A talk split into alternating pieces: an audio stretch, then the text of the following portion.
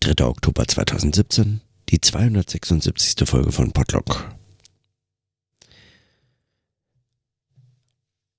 Heute weiß ich nur schwer, was und wie ich notieren kann.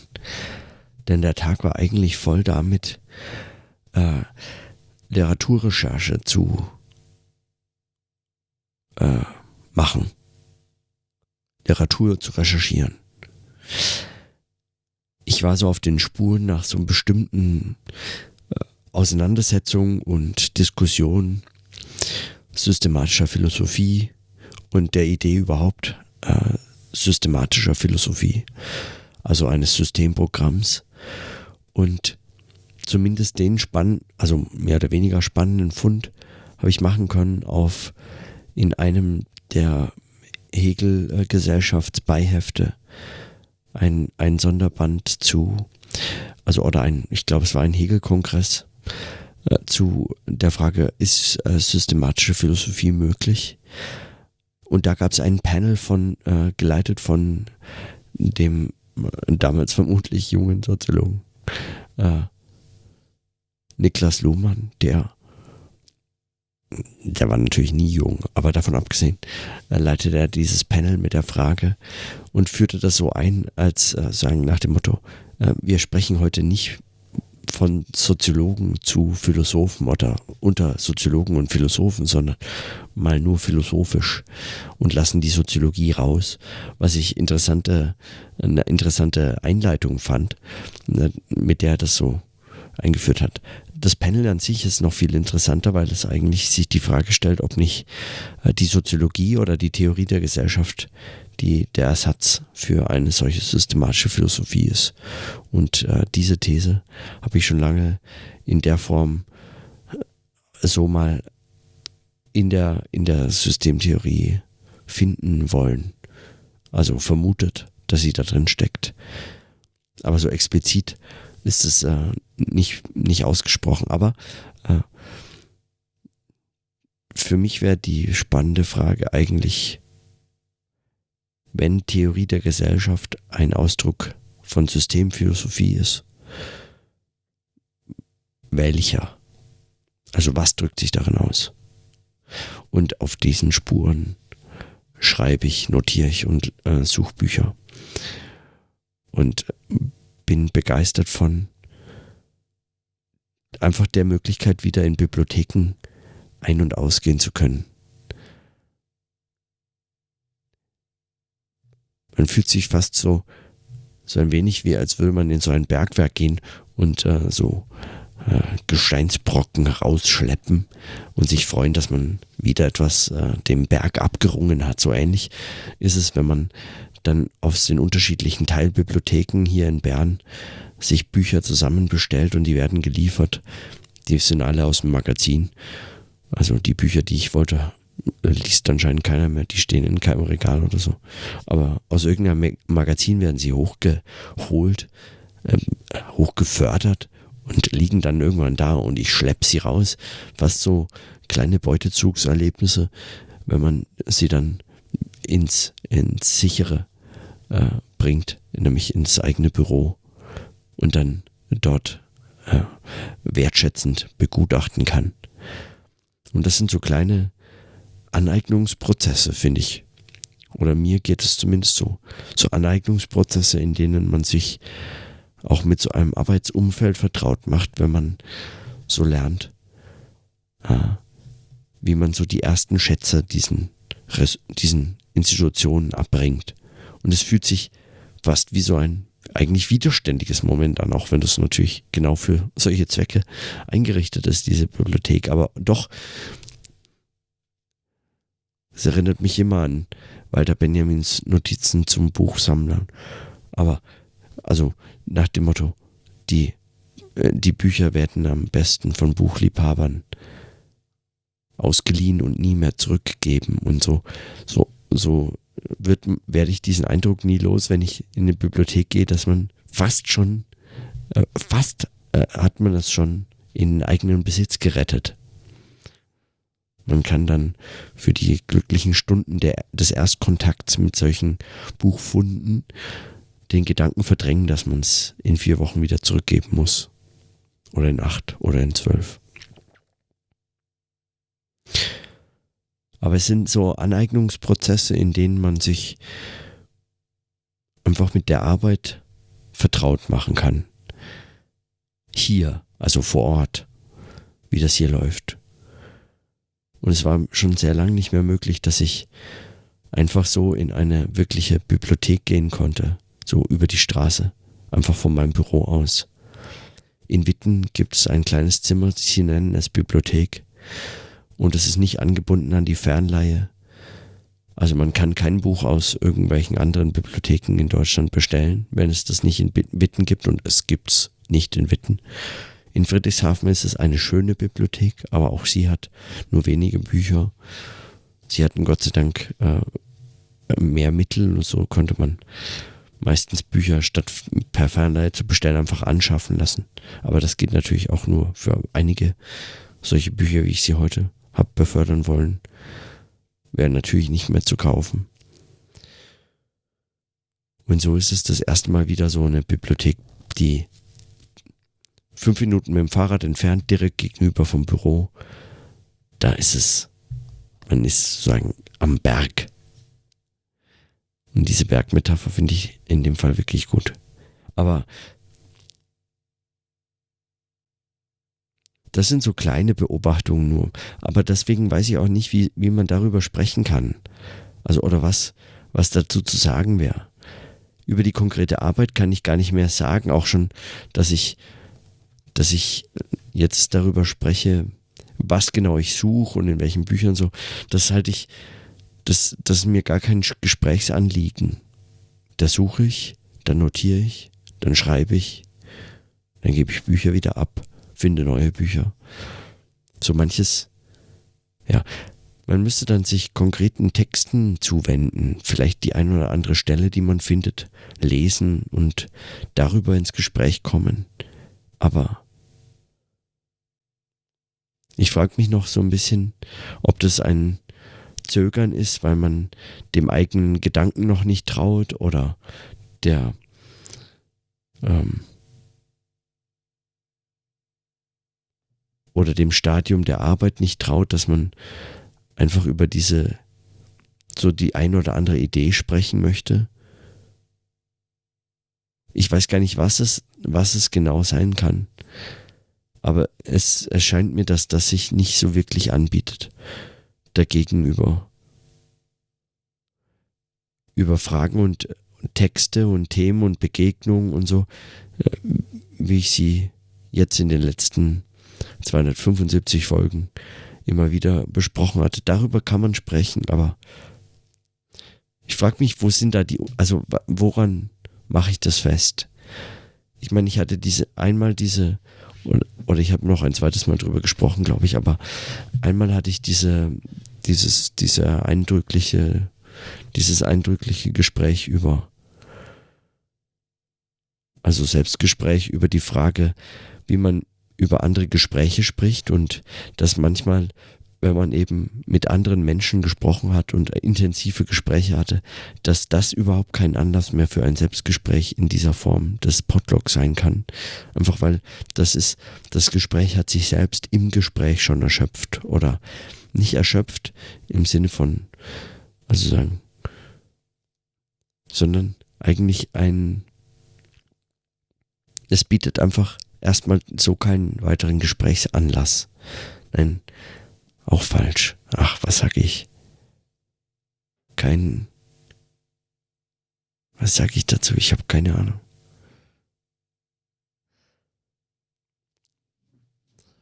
Und so auch äh, solche Form von Arbeit. Ich meine, wenn ich drüber spreche, jetzt so drüber spreche, dann spreche ich ja letztlich doch auch aber eben anders.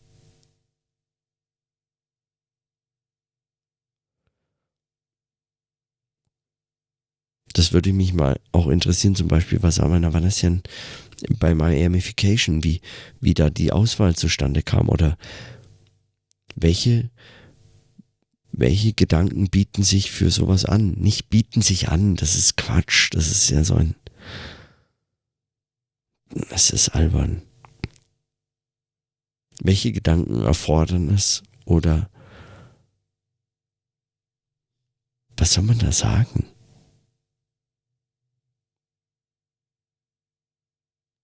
Wie trifft man diese Auswahl? Nicht Auswahl, auch Quatsch. Bei manchen Fragen und Gedanken weiß man einfach, da ist jetzt, da muss man darüber sprechen, damit das überhaupt, da, da muss man einfach drüber sprechen.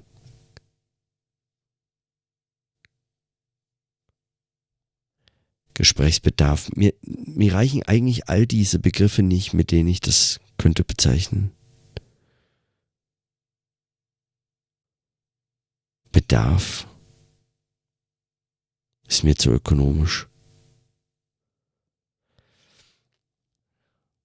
Aber wie, wie erkennt man das? Also nach welchen kann man das näher bestimmen? Das frage ich mich und bin ein bisschen ratlos, was die, was die Antworten angeht. Das würde mich interessieren. So oder so.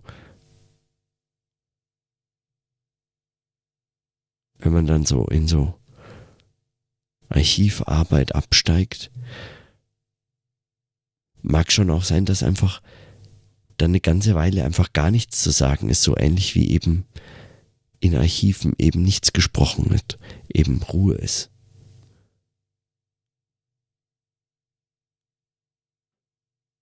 Man vertieft sich da einfach in diese Texte anstatt.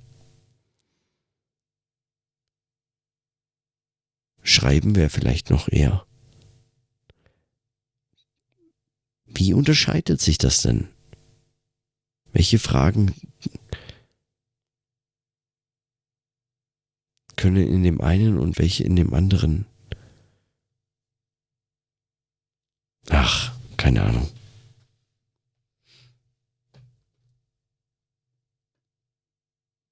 Ich komme nicht weiter. Also da mit der Frage.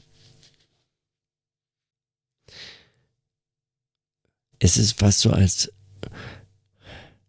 als bliebe mir für manche dieser Gesprächsnotizen im Podlog eigentlich nur und nur trifft's schon gar nicht.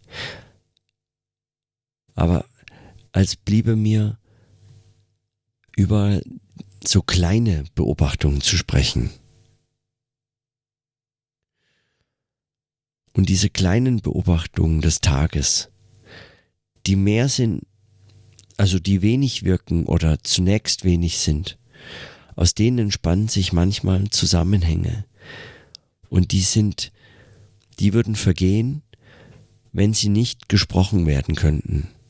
Und dieses Sprechen können gibt ihnen die Möglichkeit, genannt zu werden und gedacht zu werden.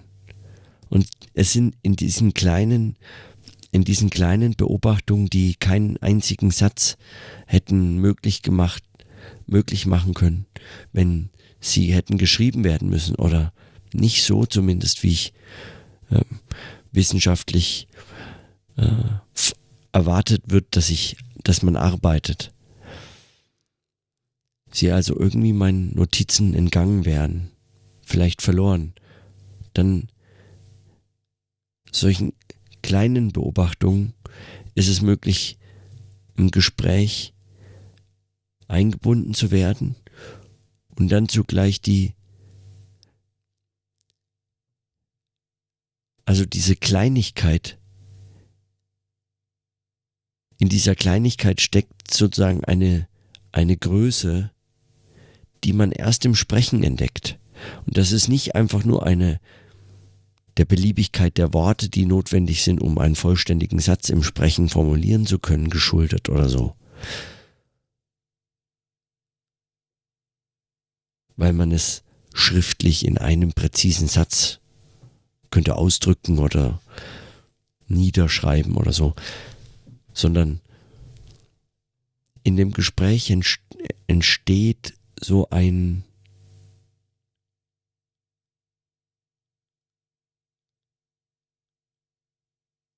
so eine Verzeitlichung dieser Beobachtungen, die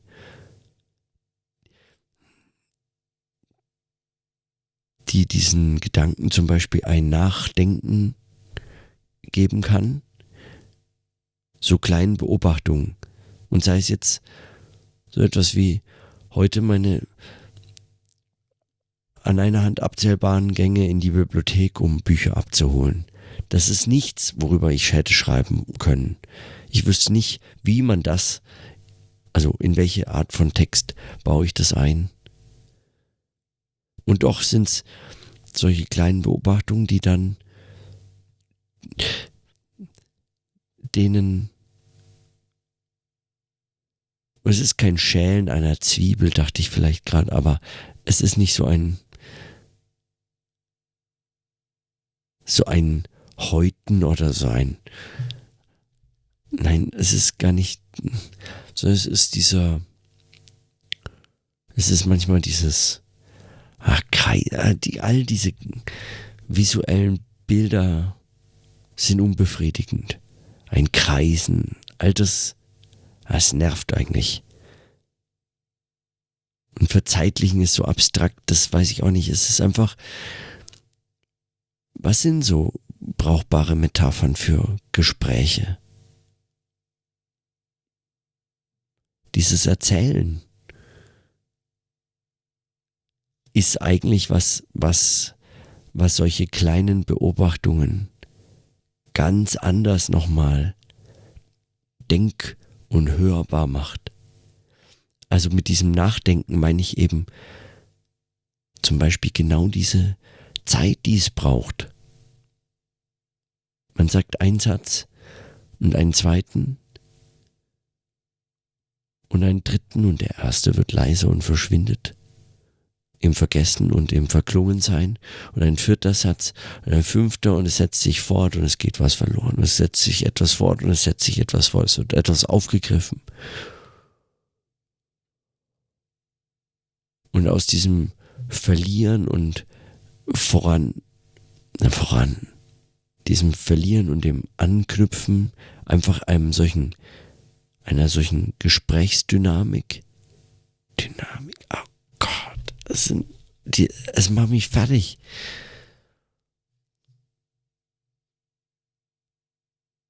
Aber diesem, ich kann immer nur eigentlich Gespräch sagen. Gespräch. Und das ist nicht mal ein besonders schönes Wort. In solchen Gesprächen entfaltet sich dann ein Gedanke zum Nachdenken. Und das nachdrückt auch die Zeit aus, die es braucht, das zu sprechen. Und dieses Nachklingen der gesprochenen Sätze.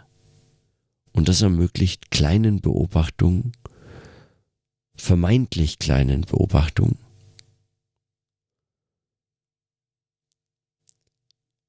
vielleicht sowas wie ein hm.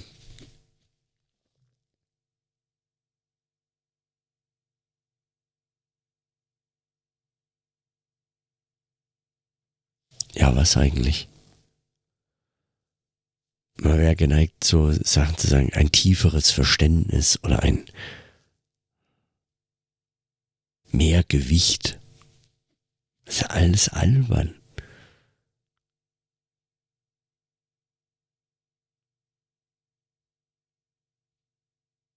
Es ermöglicht schlicht einfach, sie zu denken. Das vielleicht. Es ermöglicht sie zu denken. Wohin gegen andere Notationsformen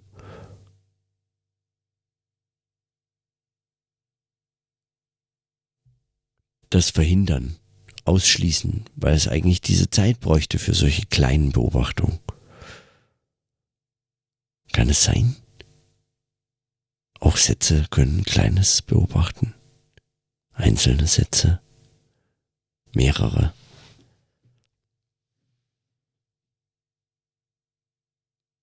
Ich bin einfach nur nicht in diesen Texten, die schreibe ich nur nicht so. Das ist der Grund. Ich meine, man könnte auch solche Texte schreiben. Und das hatte ich, da hatte ich natürlich auch Interesse dran, aber ach. Aber im Sprechen scheint mir doch nochmal solchen Ideen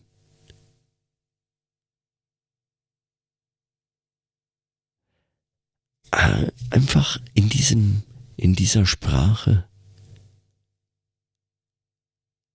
ein, ein, ein, wie soll ich das ausdrücken?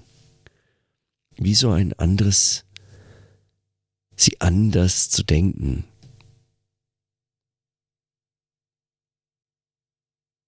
Hm. Wenn man beispielsweise mit anderen Menschen im, Ges im Gespräch ist und man versucht sich so, man überlegt so, man überlegt sich, man hat so einen Gedanken und man möchte ihn ausformulieren und man kommt nicht so ganz drauf und dann spricht aber der andere auch schon wieder und man ist unterbrochen im eigenen Gedanken und verliert gerade die, die, die Formulierungsbemühung, die sehr vielleicht anfällig war für Unterbrechung und es geht wieder in eine andere Richtung und dann hört der andere wieder auf zu sprechen, weil vielleicht es auch nicht so klar ist, was man da so gemeinsam am Sprechen ist und auch er sich wieder kurz sammelt, etwas überlegt, etwas kurz nachdenkt, schweigend. Und dann kehrt man wieder zurück, versucht anzuschließen an was man gerade gedacht hat, was bevor es einem verloren gegangen ist und entdeckt, dass einem nichts verloren gegangen ist, sondern dass man etwas anderes gewonnen hat, dass es also in eine andere Richtung ging und dann kommt etwas hinzu und der Gedanke kommt so nicht mehr, wie er verloren ist, aber er kommt anders wieder. Es kommt ein anderer Gedanke und er schließt sich an und daraus wächst etwas, was man sprechend, Gespräch, denkend, also ein Ges Denken im Gespräch eben nennt nennen müsste. Und das ist einfach ein anderer Modus, als wenn man mit einem Stift, einem Zettel alleine irgendwo ist, nicht unterbrochen wird von nichts. Und so schreibt und versucht sich diese Gedanken zurechtzulegen oder so. Oder einem folgt und einen anderen anschließt oder so. Und wenn es nicht läuft, steht man auf und geht wenn auch die Unterbrechungen mittlerweile ja auch dort ständig zu finden sind. Also sei es durch irgendwelche ähm, Endgeräte, die einem, die einem auch Anlass geben, ständig von einem ins andere zu fallen, von einem Kontext in den anderen zu kippen. So, aber ich habe den Eindruck, dass das wie so ist, woran diese kleinen Beobachtung anders nochmal gedacht werden können.